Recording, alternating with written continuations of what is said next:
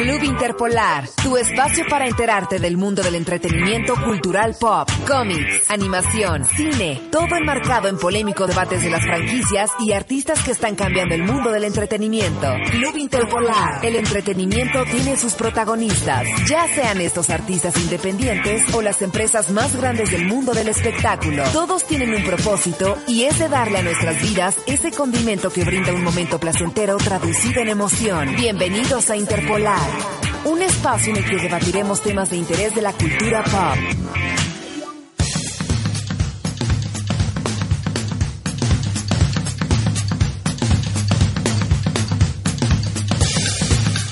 Hola, hola, bienvenidos a Club Interpolar, su programa favorito de los martes en las noches. Estamos transmitiendo en vivo desde su radio favorita 106.1, esto es Radio Planeta Sur. Les saluda Kevin Rafael Araujo para hablar acerca de los temas que nos gustan, los temas geeks. Esto es cine, videojuegos, cómic, anime, animación, algunas cosas más. Hoy me acompaña Joe. Joe, quizá lo han visto en algunos eh, videos, algunas participaciones que ha tenido con Club Interpolar. Y mandamos un saludo a nuestros amigos de Club Interpolar como José, Tita, Maclaus, Caro y Case que hoy no nos pueden acompañar. Eh, bueno, lo tienen en pantalla Joe y yo les saludo también. Yo soy eh, Kevin Rafael Araujo y les doy la bienvenida al programa del día de hoy. Recuerde que puede sintonizarnos desde, desde el dial, ya sea desde su celular, desde su auto, desde su casa, en la frecuencia 106.1 FM de Radio Planeta Sur, o también nos encuentra en Facebook. Si tiene la por- por- oportunidad de estar en su casa, en su computador, nos encuentra como Club Interpolar en esta red social y en todas las demás.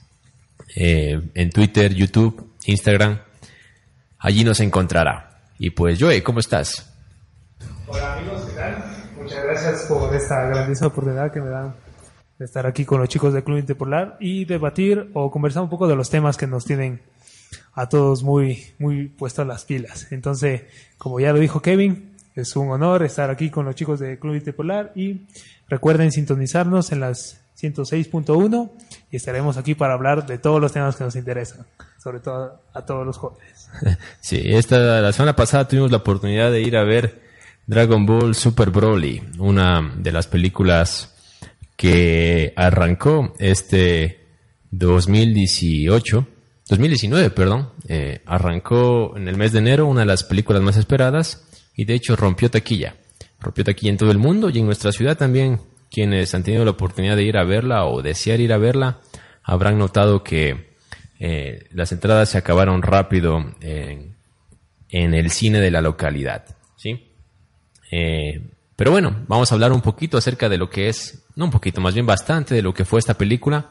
Así que si tuvo la oportunidad de verla, pues en buena hora y si no, quizá y vaya a encontrarse algunos spoilers el día de hoy. Esperamos que no, trataremos de dar lo menos, los menos spoilers posible. Y pues hablar acerca de esta película, de esta serie, o de esta franquicia que es Dragon Ball ya, que básicamente eh, abarca muchas generaciones.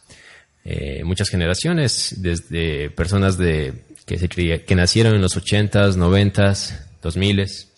Todos conocen a Dragon Ball y de una u otra manera se sienten identificados o los ha marcado el hecho de eh, haber visto esta serie. Joey, ¿tú a qué edad empezaste a ver Dragon Ball? Este, yo recuerdo que empezamos a ver en nuestra casa Dragon Ball a los nueve años. Saliendo de escuela era el programa a partir de la una de la tarde. ¿Tú qué edad tienes ahora? Ahora tengo 20. Entonces, hace 11 años tú empezaste a ver Dragon Ball, Sí, que lo transmitían en televisión abierta, en Teleamazonas. sí, en Teleamazonas en esa época. Entonces, la mejor infancia. Sí, yo también recuerdo que bueno, yo soy un poco mayor a Joe, eh, le llevo 10 años prácticamente a Joe, y yo también recuerdo que volviendo de la escuela, no, no, más bien, más bien, no volviendo, en mi, hora, en mi época lo daban a las 6 de la tarde, y daban un capítulo diario, y siempre que volvíamos al día siguiente a clases, de lo que se hablaba era, era de Dragon Ball. Y en la escuela, en las afueras de la escuela, estaban los álbumes, las pegatinas, eh, los cromos de, de Dragon Ball, eh, los tazos, Los tazos. etcétera. eh, naipes, todo lo que se puede imaginar para que los niños podamos comprar y consumir. Y las peleas de recreo también era sobre quién se puede convertir en Super Saiyajin, ¿verdad? ¿Quién se puede convertir en Super Saiyajin? Esas eran las peleas épicas. De hecho, Dragon Ball es una franquicia que tiene ya más de 30 años. Más de 30 años empezó a finales de los 80 a transmitirse. Es una serie creada por el mangaka Ari, ah, Akira Toriyama. ¿sí? Y de hecho es una de las series bandera dentro del anime en esta parte del mundo, en lo que es Latinoamérica. Es una de las series que gente que le gusta y no le gusta el anime ha visto.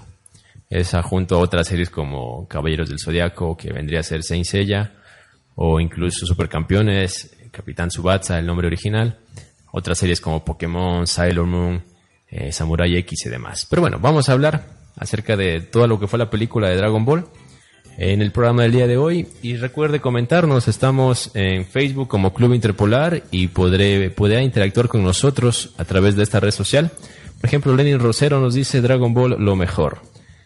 Es así, eh, un fanático de Dragon Ball. Y bueno, vamos a ir a una pausa comercial eh, en unos minutos, en unos segundos, pero recuerde que estamos en en Facebook como Club Interpolar, en YouTube también nos encuentra como Club Interpolar, en Twitter y también en Instagram. Y también en Radio Planeta Sur 106.1 FM. La ventaja de entrar al Facebook y encontrarnos ahí tal cual Club Interpolar es que ahora mismo estamos transmitiendo este programa en vivo y puede comentar e interactuar con nosotros. Vamos y volvemos luego de una pausa comercial. Siga con nosotros. Club Interpolar, tu espacio tu mundo.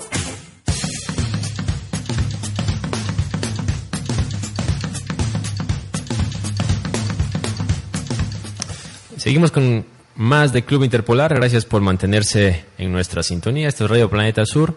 A la gente del Facebook Live también le agradecemos su compañía. Estamos teniendo un poco de problemas con la conectividad en Facebook, pero recuerde que igual puede escuchar este programa a través de la frecuencia 106.1 FM. Y pues eh, en Facebook puede dejar sus comentarios para interactuar con nosotros.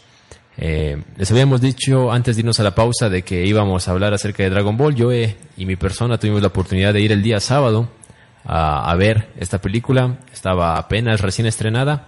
Intentamos ir el día el día Viernes. viernes, que fue el estreno, pero no encontramos entradas porque se acabaron, se acabaron rápidamente. De hecho, el día sábado tampoco casi encontramos entradas. Tuvieron que, tuvo el cine que habilitar otras salas para que, otras funciones para poder hacerlo. Y la sala estuvo lleno, llena. Yo tenía miedo de encontrar bastante chicos y que eh, los chicos generalmente son bastante hiperactivos, saltan, eh, chillan, gritan y eso a veces eh, molesta un poco al momento de ver una película. Sin embargo, se portaron bastante bien esta vez. Los pocos que estuvieron, porque la mayoría fueron adultos. Y por adultos me refiero a gente de 30, 35, 40 años, jóvenes también de 20, porque Dragon Ball abarca a muchos, muchos públicos, muchos, muchas edades. Y bueno, vamos a entrar un poquito en materia acerca de lo que es Super Dragon Ball Super Broly. Eh, quienes eh, crecieron con Dragon Ball, recuerden que Dragon Ball tiene básicamente tres partes oficiales, que es Dragon Ball, que cuenta la aventura de un niño llamado Goku. Eh, luego ah, nos cuentan la parte adulta de Goku, que es como continuación de Dragon Ball, que se llama Dragon Ball Z. Ahí Goku ya tiene un hijo y se enfrenta prácticamente a villanos fuera de la Tierra. Eso básicamente cuenta Dragon Ball. Y Dragon Ball Z, Super Dragon Ball Z, perdón, termina cuando Drago, cuando Goku se enfrenta a un villano llamado Majin Buu. Y esto fue lo último que se vio hace muchos años atrás. Luego hubo una serie hecha por fans llamado Dragon Ball GT, bueno, no por fans, sino digamos que no era oficial, no era dirigida por Akira Toriyama. Eh, pero, como digo, esa serie de Dragon Ball GT no es oficial, es decir, no es eh, parte de lo que eh, Akira Toriyama, el creador, había planteado en un principio. Pero eh, Akira Toriyama continúa Dragon Ball eh, Z por medio de Dragon Ball Super, una serie que se estrenó en esta década. si no estoy mal, 2015, 2014 puede ser, nos empezó a mostrar eh, las aventuras de Goku frente a nuevos villanos. Por ejemplo, frente a Bills, que es un dios de la destrucción. Ya. Eh, entonces, Dragon Ball Super es lo último que hemos visto de, Goku. Sí, esta serie terminó con Goku y sus amigos defendiendo al, al universo 7, que se puede decir que es el universo donde ellos habitan, en un torneo de la fuerza. Y desde ahí toma Dragon Ball Super Broly la continuidad para contarnos el origen de este personaje, de este Saiyajin llamado Broly, y algunas cosas más acerca de, de los Saiyajin justamente, y lo que envuelve a, a ellos, a Freezer, que es como el máximo villano que tienen los Saiyajin, y nos muestran a Broly. Joe, ¿qué nos puedes contar de Broly? ¿Qué recuerdas tú de Broly antes de esta película? El legendario Super Saiyajin. ¿Es verdad? ¿Así se lo Eh, conocía? Así se lo conocía. Bueno, Broly en mi niñez había aparecido en dos partes, dos películas, dos ovas que se había llamado en ese momento. Entonces no era como una secuencia de las de Exacto. la, de No era- la saga Dragon Ball Z que como argume- argumentando, acoplando un poco más de lo que dijo Kevin, este Dragon Ball Z tuvo como tres sagas, por así decirlo, y tres de los villanos más destacados fueron Freezer, Cell y Majin Buu. Exacto. Y a partir de eso, bueno, había unas películas como Mayemba, que también vemos ahí la posibilidad de ver la fusión de- entre Goku y Vegeta, que es Gogeta. Y Gogeta sale en la película de Dragon Ball Broly. Este, Broly era el, el ícono de nuestra niñez, era el Saiyajin verde, Cabello verde, Ok. prácticamente un amarillo verdoso. un, un enorme que ni siquiera todos los Saiyajins juntos podrían hacerle frente, porque me, me acuerdo que en la primera película sale Gohan pequeño, Trunks del futuro, Goku y Vegeta. Los cuatro Saiyajins contra uno, ninguno podía hacer un golpe. Sí, de hecho, lo derrotan porque Goku pide la- el poder de todos los Saiyajin para poder lanzarle un ataque final y derrotarlo, por decirlo así. ¿Sí? Sí. Entonces esa es la como la primera película de Sí. Broly. Y en esa, en esa película nos mostraban un origen donde Goku y, y Broly habían nacido prácticamente al mismo día, por decirlo así, o casi similares. Y bebé Goku lloraba mucho y eso fastidiaba a bebé Broly. ¿sí? Y eso incluso lle- llega a tener secuelas hasta la adultez de Broly. Lo cual argumentalmente me parece una tontería. ¿sí? O sea, es- suena con poco sentido. Pero bueno, ese era, el, ese era el origen de Broly en un principio en esas ovas. Por ovas, como dijo yo, son como universos alternos no oficiales. Y eh, ahora Akira Toriyama decidió hacer canon, es, es decir, decidió hacer parte de la historia real, o no, no, no, real, real entre comillas, ¿no? de la historia oficial de Dragon Ball a, este personaje. Y nos muestra algunas cosas diferentes. El origen cambia un poco. Es decir, Broly ya no nace el mismo día que Goku. Más bien podríamos decir que es contemporáneo a Vegeta. ¿Sí? Y eh, también nos muestran un poco acerca de, Goku, que en los Saiyajin es conocido como Kakaroto. También en estas ovas de las que me mencionó Joe, se nos había mostrado a Bardock. Bardock es el padre de Goku, que en apariencia es, sim- es similar a Goku, únicamente que tiene Una cicatriz. una cicatriz en su mejilla. Y nos muestran el origen oficial, porque también se nos había mostrado a Bardock de manera extraoficial. Y algo que me gustó bastante y eh, es súper cool de la película es que se nos muestra a la madre de Goku, ¿sí? la esposa de Bardock. Y nos muestran un carácter de Bardock más apegado a lo que conocemos de Goku, por ejemplo. En las ovas que antes se nos habían mostrado, Bardock era un Saiyajin eh, un poco más eh, frío, ¿sí? Un poco más eh, con, con esta sed que tienen los Saiyajin de pelear. Obviamente defendía a su, a su raza, pero en, este, en esta película se nos muestra un Bardock un poquito más pendiente de su familia, por ejemplo. Y nos muestran también el, al hermano de Goku, al hermano mayor, que es Radix. Nos explican cómo es que sobrevive él. Y también algo que me pareció interesante es de que nos muestran un poco la, la vida dentro del planeta Vegeta antes de ser destruido por Freezer. Cómo es que Freezer llega a gobernar a los Saiyajin a, a todos, a muchos mundos del universo. ¿Por qué los derrota? Y eh, todo eso lo muestran de manera muy rápida. Muy, muy, muy, muy rápida. Y pues eh, a mí me llenó de emoción cuando vi a la a Goku, perdón, a, a, a Bardock y a su esposa cuando me envían a Kakaroto, es decir, Goku a la Tierra. Esa parte es como bastante directo al, al corazón, por decirlo así. Sí, creo que a todos nos llenó de tristeza la parte del origen de los Saiyajins.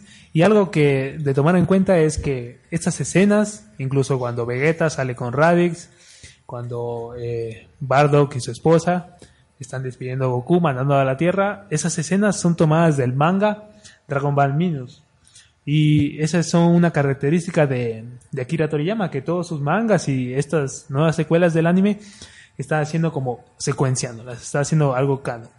Y eso me gusta bastante porque toda la historia de Dragon Ball tiene mucho que contar, tiene siempre más para adelante y nunca se queda corto. Y esta película nos mostró el origen de los Saiyajins, cómo eran sus batallas, cómo eran sus misiones, cómo empezó el Rey Vegeta este, a ser dominado por Freezer y cómo era su orgullo hacia él, el, toda su expectativa hacia Vegeta también y me gustó bastante. Vemos cómo se salvaron los cinco Saiyajines y con cada escena hay un detalle que siempre tomar.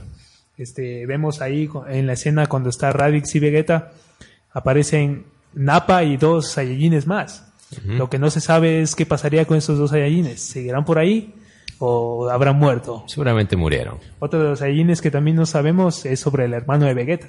Y lo mencionan.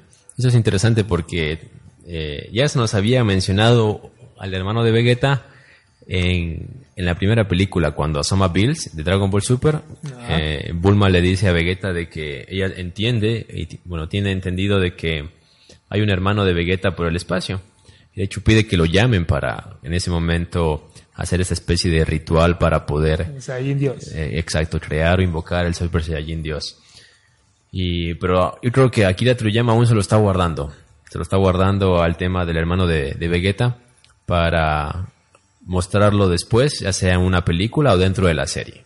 Ajá. Porque recordemos algo, eh, hubo dos películas de Dragon Ball Super recientes que antecedieron a Dragon Ball Super Broly. Estamos hablando de la, eh, resurrección de Freezer. la resurrección de Freezer y antes de eso el Dios de la Destrucción. Uh -huh. Ambas historias nos las ampliaron más dentro de la serie. Es decir, después de la película siempre venía las, eh, la serie que explicaba y detallaba aún más lo que había mostrado Akira Toriyama en las películas. Es decir, creemos nosotros de que, que, cuando se retome la serie, imagino que pronto se nos va a mostrar más el tema de Broly, profundizar más eh, algunas cosas que se nos fueron mostradas allí, ya que creo que hay bastante historia que trataron de condensar y eso hace un poquito eh, bastante como que se note bastante saturada un poco la película a ratos.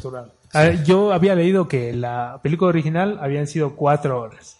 Cuatro horas. Eso sí. tiene más sentido en cuanto a toda la información que se nos mostró. Sí, porque me hubiera gustado también ver la, la, rebelión de los Saiyajines antes de que Freezer lance el poder al, al, planeta. Sí, porque es como que te muestran la parte que en la OVA se nos había mostrado que Bardock va a hacer frente a Freezer para intentar detener que destruya el planeta Bellito. Claro. Y aquí una, únicamente nos lo muestran como en un plano donde de, de, dos, tres segundos, que es como la parte final. Listo. Entonces, lo que a todos nos llamó la atención de esta película es ver esas magnificantes peleas. Sí, mucha acción. Mucha acción. Y también algo que recalcar es que verlo a Vegeta controlando el Super Saiyajin Dios.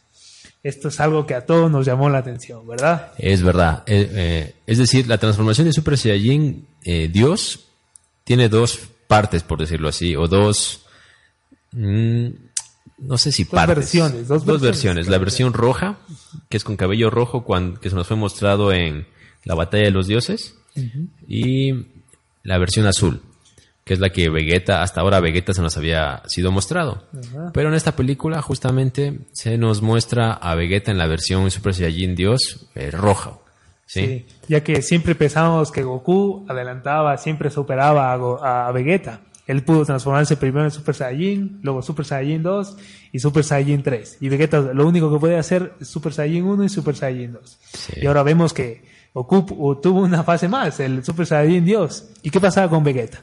Y me acuerdo que en esta, en esta saga Dragon Ball Super, cuando Vegeta empieza a entrenar con Whis en el planeta de Bilsama, él dice que Vegeta perfeccionó el Super Saiyajin Dios. O sea, eh, quitó el gasto de energía y, los- y lo convirtió en Super Saiyajin Blue. Vegeta. Vegeta. O sea, Entonces- Vegeta se adelantó a Goku en el Super Saiyajin Blue. Sí, y entonces él pudo controlar el poder de Super Saiyajin Dios a su manera. No necesitó de... De, de, De, de este ritual como de 5 Saiyajin. que Sí, es- exacto. entonces Vegeta en su orgullo, en su manera de entrenar, pudo superar a Goku. Y siempre nos quedaba con la intriga de qué pasó. ¿Él puede hacerla entonces Super Saiyajin Dios? Porque en el torneo de poder solo una vez aparece Super Saiyajin Dios. Pero Goku. Solo Goku. Y Sí. ahora vemos que Vegeta puede controlarlo al, al nivel. O sea, está. Sí. Y algo que me gustó también de esta película es que Goku, por primera vez, nos- nosotros hemos visto los memes, él copia algunas de las técnicas, pero en este momento él utiliza una técnica muy buena en el Super Saiyan Dios. Es como la parálisis. No sé si recuerdan, o los que vieron la película, hay un momento que está peleando con Broly y ¡boom! Rodea todo el aura del Super Saiyan Dios y lo detiene. Es verdad, sí, sí. Aunque, bueno, se había especulado, había especulaciones en internet previos a la película donde decían que posiblemente nos muestren a Vegeta controlando esta fase, que no es un- una fase de Super Saiyajin, sino es como algo diferente, que es el Ultra Instinto, que Goku dominó en el torneo de poder. Especulaba de que Vegeta iba a poder controlar esta fase en, en esta película.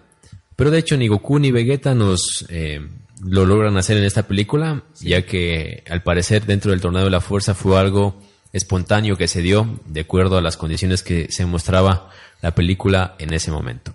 A mí lo que también me gustó dentro de la película es que nos muestran a Broly un poco más eh, como personaje, con sí. un poco más amplio. Más su historia. Sí, más su historia. Y generalmente como nos habían visto, nos habían mostrado antes un Broly en las ovas solamente furioso, que odia a Goku. Pero aquí pues tiene sentido. El papá es quien lo ha, quien lo ha privado todo el tiempo y de hecho él lo logra sacar del planeta Bellito. Porque el padre de Vegeta quería como destruirlo, porque podía ser una amenaza al no poder controlar eh, su poder. Pero en la película quería vengarse de Vegeta. Sí, y eso tiene más sentido. Ajá. Eso tiene más sentido que simplemente ver a Broly odiar a Goku porque no lo dejaba dormir de niño. O sea, eso es un poco ridículo. Y aquí, bueno, tiene un poco más de sentido. Y te das cuenta de que Broly realmente es un, un personaje noble, ¿sí? Con problemas de ira nomás, que son producto también de, de que siempre ha estado bajo el dominio de su padre y que no lo, que lo, lo tenía incluso una especie de esclavizado, eh, controlado por medio de un dispositivo incluso. Pues nos muestran a, a Broly con un corazoncito, como quien dice. Sí, y algo que me gusta también pensar es, por ejemplo, la primera vez que se transformó Goku en Super Saiyajin, el, el Super Saiyajin legendario que le decían, decía que necesitaba tener cierta cantidad de poder y un corazón noble. Entonces Goku lo obtuvo. Y es muy lógico pensar que Broly, siendo el Saiyajin legendario con tal nivel de poder, eh, tenía un corazón tan bueno. Sí. Algo que también nos muestran en la película eh, es de que Freezer sigue siendo un villano. ¿sí? Si bien es cierto, nos habían mostrado a Freezer pelear junto a Goku para poder defender nuestro universo, en el universo 7, eh, y muchos especulaban de que Freezer posiblemente iba a terminar como Vegeta, como una especie de aliado de Goku. Pero nos vemos en la película claramente de que Freezer siempre será un villano. ¿sí? Siempre Sí. verá un, vi- un villano que velará por sus propios intereses, por lo que él desea y por lo que él cree que cómo deben ser las cosas. Entonces, eso me parece bien porque para mí Freezer siempre será como la contraparte de los Saiyajin, de Goku y demás. Eh, Una, una de las partes más épicas también, hablemos que todos estamos ansiosos, es sobre Gogeta, la aparición de Gogeta. ah, es verdad. La pelea es eh, magnífica. Todos hemos visto, los que somos como de la vieja escuela, por así decirlo, con el Play 2, nos habíamos visto en los openings de los Budokai Tenkaichi, de los videojuegos de Dragon Ball. Las únicas partes eran en los open, en opening, Broly y Gogeta peleando, pero nunca en una canon, ni Sí. animes, ni manga. Expliquémosle a la gente qué es Gogeta, porque suena, ¿y eso qué, qué es? Suena como Vegeta, pero como no sé qué, a qué se entiende. Expliquémosles un poquito, Joe. Listo, este, eh, Vegeta, Gogeta es la fusión de Goku y Vegeta, pero esto lo hacen con la fusión de las poses. Exacto. No lo utilizan como con los arcillos, los arcillos Potara, que es en esa fusión se llaman Bellito, que lo hemos visto en la saga anterior, Dragon Ball Super, cuando se enfrenta a Zamasu. Gogeta es la misma fusión que utiliza Goten y Trunks para derrotar o enfrentarse a Majin Buu en Dragon Ball Z. Sí, la, esa, esa fusión de los Potara, de los arcillos, se conoce como justamente eh, a, ese, a, ese, personaje, se lo conoce como Bellito. ¿Sí? Eh, como dijo yo, se nos habían mostrado antes a Gogeta en videojuegos y en algunas ovas, pero tampoco nos lo habían mostrado de manera oficial. Sí. Y aquí Akira Toriyama también lo presenta ya dentro de lo que es el canon de Dragon Ball. Y me parece muy interesante porque incluso él dice, bueno, eh, se lo ve como a Vegeta como diciendo yo no voy a hacer esas poses ridículas, es como Vegeta realmente reaccionaría, pero al final accede sí. y se pone en un nombre y es el nombre de, de Gogeta. Gogeta. Sí. Y lo que en la primera vez que lo vimos a Gogeta fue en la, en la ova de Yanemba. Mm. Esa, y lo que me gustó es que también Akira Toriyama, ya mostrándolo oficialmente, utiliza los mismos poderes que nos emocionaban de niños de Gogeta el destructor de almas, que es el que utiliza con una versión más renovada para con Broly, pero es el mismo sentido. Algo que me gusta de esa pelea, que aparte de los efectos que es tan magnífico, es que van a otra dimensión. Y en esa dimensión aparecen poderes que ya se habían visto, como el reflejo, el destructor de almas, y hay algo que nos llamó o nos puso a dudar un poco. Cuando eh, estaban peleando, cuando ya se transforma en la segunda fase, Broly eh, está a la par con Gogeta. ¿Y qué está pasando? Le da bastante pelea. Y esto hace que Goku y Gogeta se transformen en, en, Super Saiyan Blue. Y aún así, aparte de esa transformación, aparece como el aura del Ultra Instinto. Es lo que a todos nos llama la atención. ¿Y qué pasará? ¿Lo están dominando o es como una nueva transformación agregada al, Super Saiyan Blue? Sí. Eh, bueno, creo yo que bueno cuando ya se transforma Gogeta en Super Saiyajin Blue, claramente se nota un, un nivel de, de, poder bastante superior al de Broly. ¿sí? Eh, y de hecho, cuando, bueno, aquí viene el máximo spoiler, tal vez, así que quienes no han visto la película y la van a, y la van a ver, pues eh, deberían bajar un poquito el volumen y volver, pero si no, continúen bajo su responsabilidad.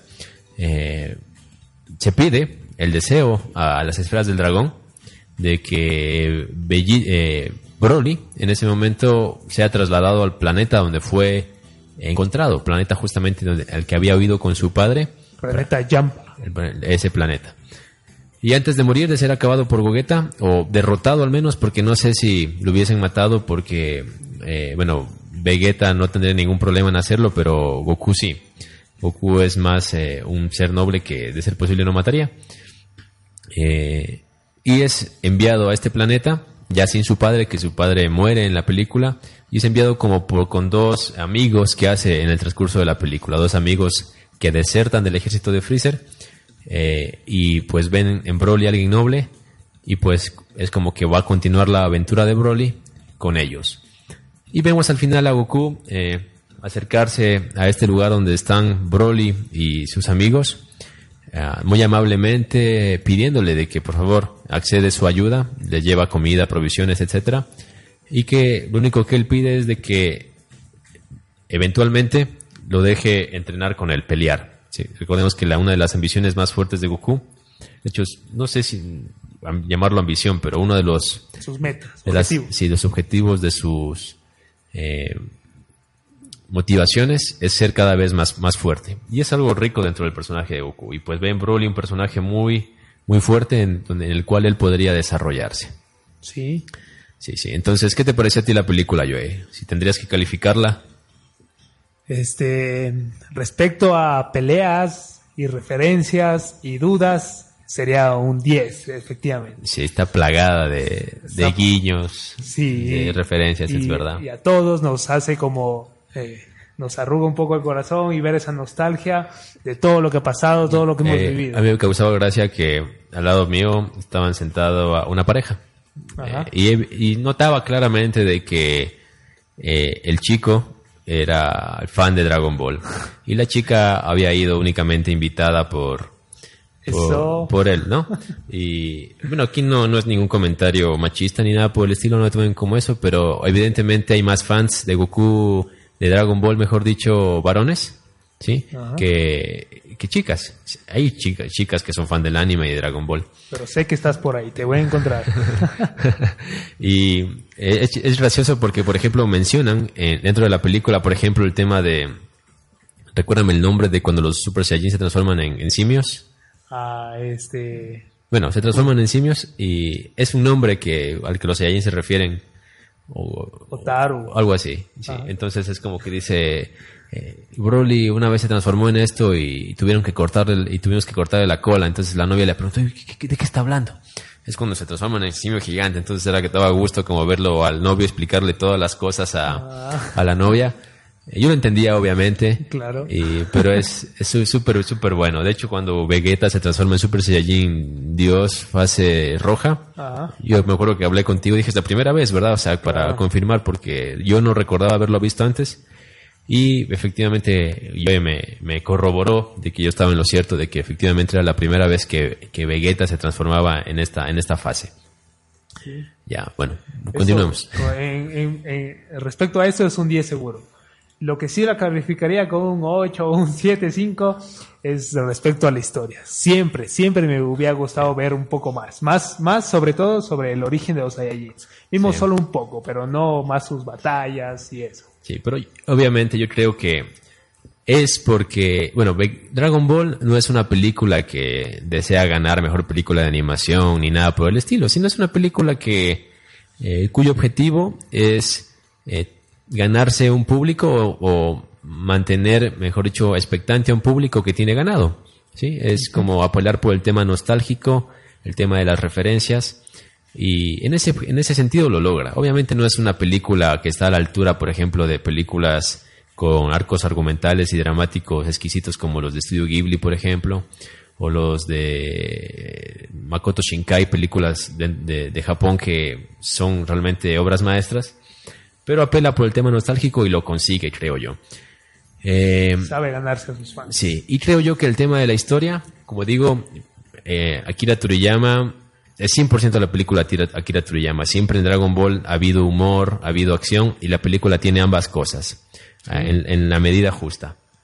Y pues eh, eh, creo yo que el tema de la historia va a ser más desarrollado en la serie. Y es algo que espero ver con ansias, porque queremos saber más sobre el origen de los Saiyajin. Siempre esa parte de la historia de los Saiyajin siempre es- resulta bastante interesante e intrigante. Siempre nos hubiera gustado. Y algo que también a todos los que no han visto la película o los que la vieron se quedaron con las ganas porque en el trailer nos, mostraba- nos mostraba a Broly peleando contra Whis. Pero esto solo lo vemos en la película como unos 3, 4 segundos. Sí, pero Eso bien, también me hubiera bien gustado argumentado. sí. Sí. Vamos a ir a una pausa comercial y enseguida volvemos ya con la parte final de nuestro programa. Siga con más de Club Interpolar.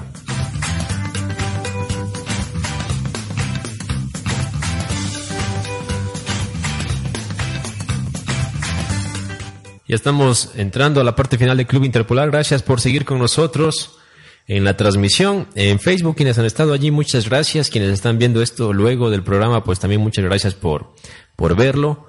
Eh, pedimos disculpas, ha, ha habido un problema, estamos un poquito con problemas de conectividad en Internet. Eh, eh, pero en la radio hemos estado con ustedes todo el tiempo, así que gracias por acompañarnos y estar allí, ya sea que nos escuche desde su teléfono, desde su casa, desde su auto o desde cualquier parte del mundo a través del Internet. Estamos hablando el día de hoy eh, de Dragon Ball, únicamente para cerrar el tema de Dragon Ball. Eh, me gusta también que no se olvidan del tema original de Dragon Ball, de la premisa, que es el tema de las esferas del dragón. Eh, Dragon Ball ha pasado por grandes temas argumentales y a cierto punto la gente podría haberse olvidado de que hay unas esferas del dragón que cumplen deseos y en esta película pues nos lo muestran. Así que eh, gracias por eso también. Para cerrar esta parte de este programa del día de hoy, quería compartir con ustedes eh, algunas películas que se van a estrenar en 2019. Eh, este es el segundo programa del año y pues eh, en el mundo geek, en el mundo de los superhéroes y en el mundo pues del cine, del cine popular por decirlo así, vienen muchas películas que van a ser esperadas. Podríamos dedicarle un programa entero o dos al tema de hablar de las películas que más esperamos, pero vamos a hablar acerca de algunas que se acercan y vienen con rapidez. Una de ellas es Glass. Glass tiene la fecha de estreno para el 18 de enero en el mundo. Aquí en, en nuestra ciudad lamentablemente no he visto eh, publicidad o intenciones del cine local que la vaya a transmitir. Pero bueno, es eh, la, básicamente el cierre de la trilogía de Night Shyamalan, que empezó con El Protegido, la película de 1999, si no estoy mal, protagonizada por eh, Samuel L. Jackson y Bruce Willis, que tuvo una segunda parte, no la historia, pero sí esta trilogía con Fragmentado en el 2016 y terminará en este año por medio de Glass. Tengo que decirlo a, a, al pesar de muchos, yo incluido, de que ya ha sido exhibida esta película en algunos cines y a algunos críticos no les ha gustado. Tiene alrededor de un 30% en valoración, la mitad de lo que fueron sus predecesoras de eh, Fragmentado y El Protegido. Pero esperemos que bueno, la, la apreciación final la tendrán los fans y espero de que sea un buen cierre para esta trilogía bastante interesante. Eh, también otra de, la, otra de las películas que viene este mes es Creed 2. ¿Tú ya sabes qué es Creed 2 o a qué se refiere? Sí, pues no dejan descartar a Sylvester Stallone. Sí, bueno, Sylvester Stallone ya cuelga los guantes, por decirlo así, o cuelga su papel de Rocky en esta película eh, que es Creed 2, la continuación de Creed, que era, eh, bueno, esta película se llama Protegiendo el Legado y vemos al hijo de Apollo Creed, Adonis Creed, enfrentarse al hijo de Iván Drago. ¿sí? Recordemos de que ellos dos tienen pasado en la cuarta entrega de Rocky. Entonces, quienes son fans de la franquicia de Rocky, esta película es imperdible. Yo la espero. Creo que el cine la va a estrenar en, en Loja porque cuando fuimos a ver Dragon Ball vi el tráiler proyectado ahí, Sí, estaba ahí. y llega el 25 de enero. Es muy buena la temática de hijo contra hijo y la historia que tienen padre contra padre. Eh, se tienen bastantes expectativas sobre esta película y esperemos que también llenen nuestras expectativas. Sí, sobre todo porque creo yo de que Rocky 4 es de las películas más trágicas dentro de- del universo de Rocky. Vamos, la muerte de Apolo y en este caso su hijo eh, va a enfrentarse al hijo de Iván Drago, que es quien lo derrotó y por- después de esa pelea pierde la vida. Sí, Sí.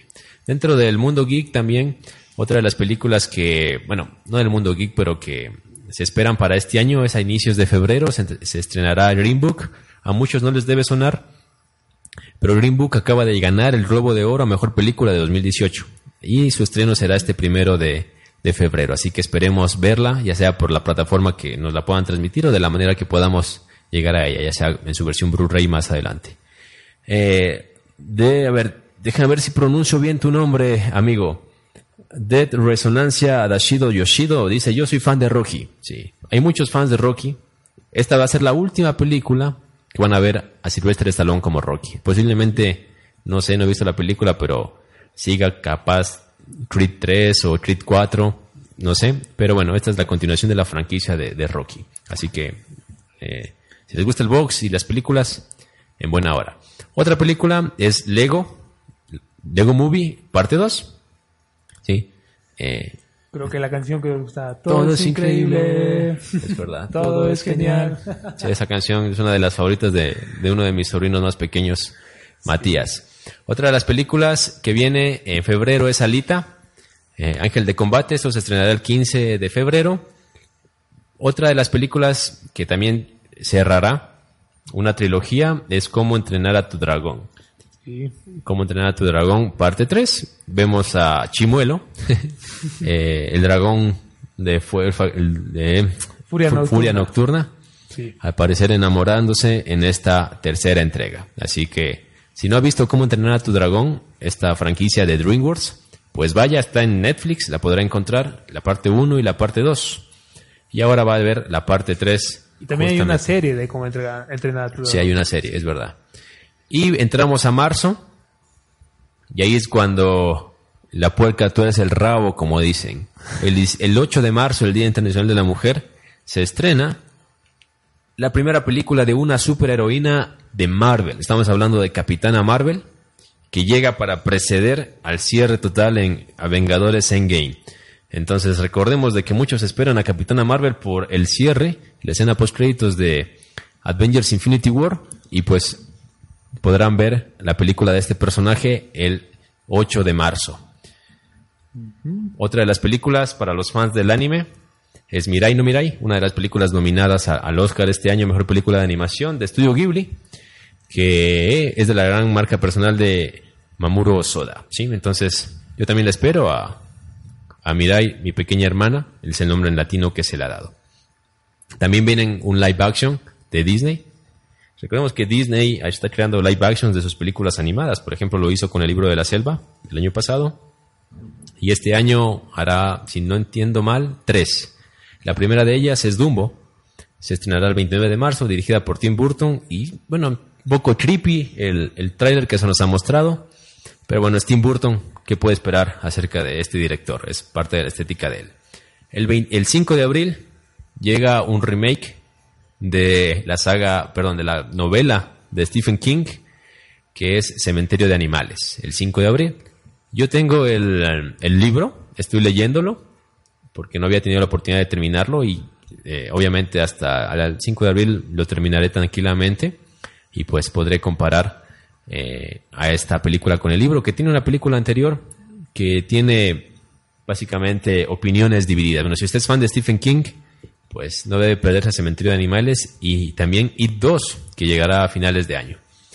Y creo que hasta ahí Joe disfrutará este año de películas porque luego Joe se nos irá un par de años fuera del país, donde no podrá ver películas, y volverá posiblemente para ver las películas que nosotros, los que nos quedamos, sí veremos. Por ejemplo, el 5 de abril se estrena Shazam, Volveré a recibir spoilers en la cara.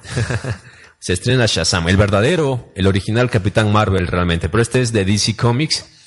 Eh, Shazam, eh, un, un superhéroe de DC que, cuyo poder es otorgado por la magia. Y esperemos que llegue a ser parte de, de las buenas películas de DC, como eh, Wonder Woman y Aquaman, por ejemplo. Entonces pues, esperemos que Shazam ratifique un poco la- la buena forma en la que viene últimamente DC Comics, porque bueno, Marvel se lo ha llevado por, por delante. Y el 26 de abril viene la película que todo el mundo está esperando, Frikis y no Frikis, eh, Marvelitas y no Marvelitas. Estamos hablando de Vengadores Endgame. Sí, sobre todo las, las fanáticas de el gran Robert Downey Jr. pues no pueden perderse esta película. Los fans de Thanos también, ver qué pasará con Thanos, ¿Qué, pasará con- qué pasará con su chasquido? qué pasará con su chasquido, cómo, cómo podrán derrotarlo, cómo, porque bueno, sabemos que lo van a derrotar, o sea, es obvio. ¿Por qué? Porque se estrenó el tráiler hoy de Spider-Man fuera de casa. ¿Y saben qué, chicos? Está vivo Spider-Man. y está vivo Nick Fury. Lástima. Sí, entonces algo va a pasar, no sé. ¿Será que lo derrotan a Thanos? bueno, ahí sí Marvel se, se dio un autocachet, un autocachetazo. Nick, Pues, Nick de- Fury, Nick Fury es el Chuck Norris de Marvel. Pero bueno, Marvel se dio un autocachetazo porque, a mi opinión, no debía mostrar nada ni oficializar nada de Spider-Man hasta después de Vengadores Endgame, ¿sí? Porque de hecho, yo cuando vi Vengadores Infinity War y vi morir a Peter Parker, dije, ah, pero el actor firmó para una trilogía, entonces sabía que iba a volver, entonces no me causó tanto impacto. Pero bueno, eh, no me quiero ir, señor Stark. Exacto, va a volver. Fíjate, eh, Tel Resonancia Dashido Doshido. Tu vaya nombrecito que tienes. Pero bueno, eh, va a volver. Hoy se nos mostró un tráiler de Spider-Man lejos de casa. Y eh, se muestra un poquito, de hecho, la relación de Peter Parker con Mary Jane. Eso está bueno. Se nos muestra también eh, bueno, la, a Nick Fury se nos muestra que la historia va a transcurrir fuera de Estados Unidos. Esto se ve en el tráiler, no es ningún spoiler. Y pues esta va a ser una de las últimas películas que se esperarán en el 2000, eh, a, mediados de año de, de este 2019. ¿sí? Y estamos acercándonos al final del programa del día de hoy. Eh, queremos agradecerle su compañía. Joe, ¿qué te ha parecido el programa de, de este día? Muy bueno, muy bueno. Estaba con bastantes temas. Nos toca bastantes temas por hablar, pero así es. Nos vamos, chicos. Y muchas gracias para todos por ustedes por escucharnos. Sigan a Club Interpolar en sus redes sociales. Y ya saben, si tienen comentarios y muchas sugerencias sobre este programa, son bien recibidos. Claro que sí. Entonces, eh, les agradecemos su compañía el día de hoy. Gracias a toda la gente que se conectó, a toda la gente que, bueno, llegó a la transmisión. Fernando Tsukune dice, ese tráiler es después de Infinity War o antes. Todo parece indicar que va a ocurrir luego de, no de Infinity War siquiera, sino luego de Endgame. ¿sí? Entonces, tremendo spoiler que se le mandó idea a Marvel, creo yo. Bueno, un saludo a todos y les agradecemos su compañía y esperamos que tengan una bonita resto de semana, un bonito resto de semana y nos vemos la siguiente semana. Chao. Chao, chao.